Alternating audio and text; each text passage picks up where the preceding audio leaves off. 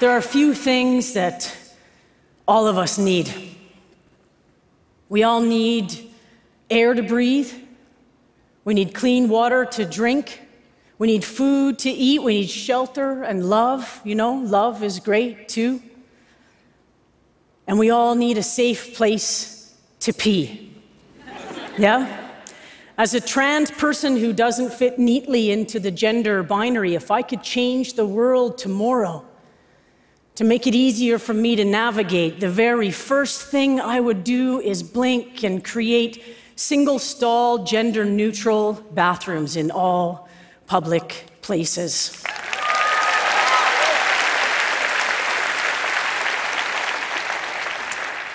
Trans people and trans issues, they've been getting a lot of mainstream media attention lately, and, and this is a great and necessary thing, but most of that attention has been focused on a very few individuals, most of whom are kind of rich and pretty famous, and probably don't have to worry that much anymore about where they're going to pee in between classes at their community college, or where they're going to get changed into their gym strip at their public high school.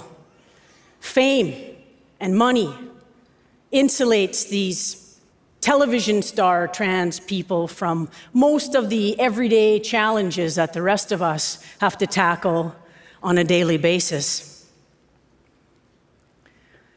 Public bathrooms. They've been a problem for me since as far back as I can remember. First, when I was just a little baby tomboy, and then later as a masculine appearing, predominantly estrogen based organism. Now, today, as a, as a trans person, public bathrooms and change rooms are where I am most likely to be questioned or harassed. I've often been verbally attacked behind their doors. I've been hauled out by security guards with my pants still halfway pulled up. I've been stared at, screamed at, whispered about, and one time, I got smacked in the face by a little old lady's purse that, from the looks of the shiner I took home that day, I am pretty certain contained at least $70 of rolled up small change and a large hard candy collection. and I know what some of you are thinking, and you're mostly right. I can and do just use the men's room most of the time these days. But that doesn't solve my change room dilemmas, does it? And I shouldn't have to use the men's room because I'm not a man. I'm a trans person. And now we got these fear mongering politicians that keep trying to pass these bathroom bills. Have you heard about these? They try to legislate to try and force people like myself to use the bathroom that they deem most appropriate according to the gender I was assigned at birth. And if, if these politicians ever get their way in Arizona or California or Florida or just last week in Houston, Texas or Ottawa, well, then using the men's room will not be a legal option for me either.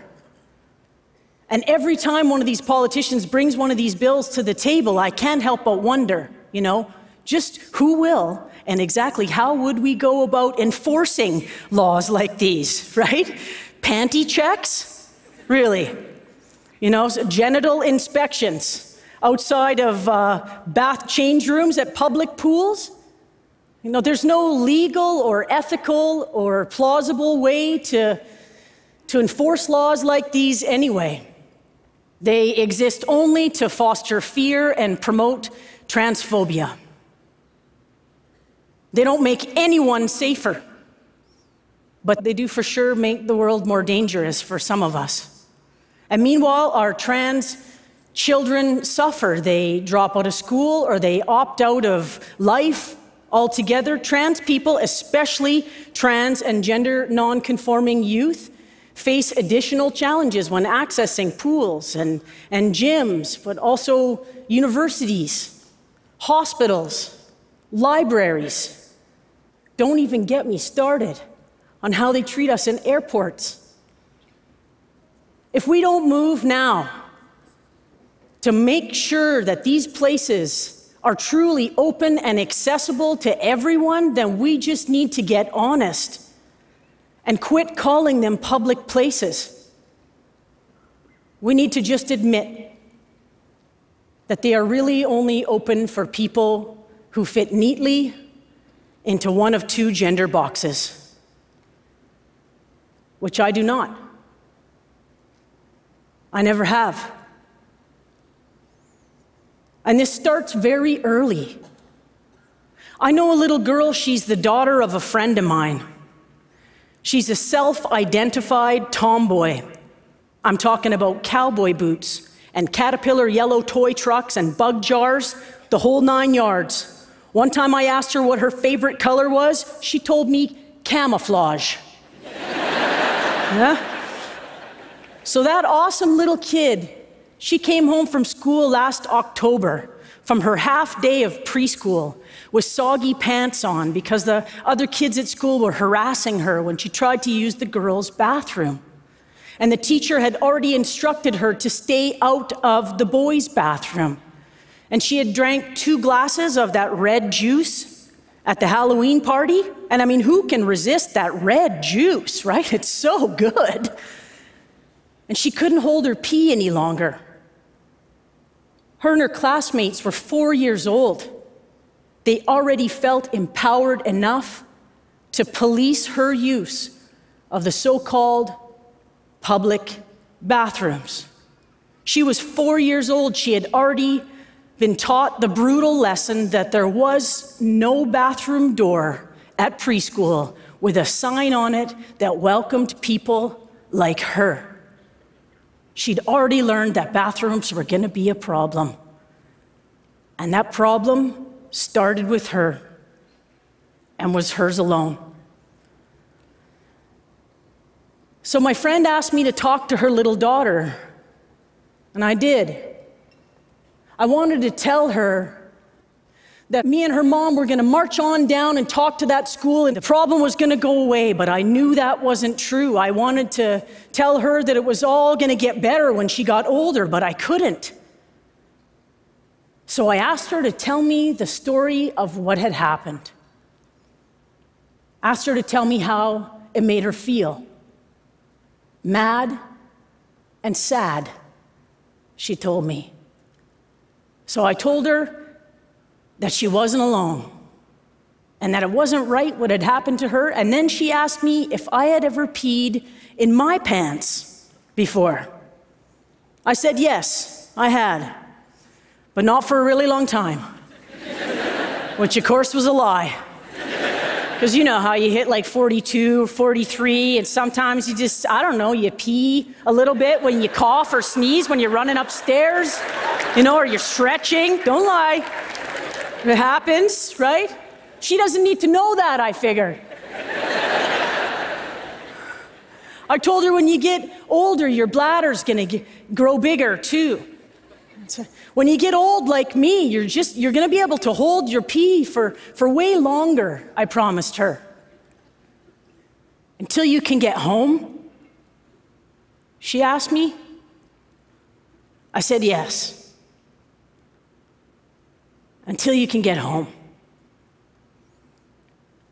She seemed to take some comfort in that. So, let's just build some single stall, gender neutral bathrooms with a little bench for getting changed into your gym clothes. We can't change the world overnight for our children, but we can give them a safe and private place to escape that world, if only for just a minute. This we can do. So let's just do it. And if you are one of those people who's sitting out there right now, already coming up with a list of reasons in your head why this is not a priority, or it's too expensive, or telling yourself that giving a trans person a safe place to pee or get changed in supports a lifestyle choice that you feel offends your morality or your masculinity or your religious beliefs, then let me just appeal to the part of your heart that probably, hopefully, does care about the rest of the population. If you can't bring yourself to care enough about people like me, then what about women and girls with body image issues? What about anyone with body image stuff going on? What, what about that boy at school who's a foot shorter than his classmates, whose, whose voice still hasn't dropped yet? Hey? Oh, grade eight. What a cruel master you can be, right? What about people with anxiety issues? What about people with disabilities or who need assistance in there? What about folks with bodies who, for whatever reason, don't fit into the mainstream idea of what a body should look like? How many of us still feel shy or afraid to disrobe in front of our peers? And how many of us allow that fear to keep us from something as important as physical exercise? Would all those people not benefit from these single stall facilities? We can't change transphobic minds overnight, but we can give everybody a place to get changed in so that we can all get to work making the world safer for all of us. Thank you for listening. Thank you. Thank you.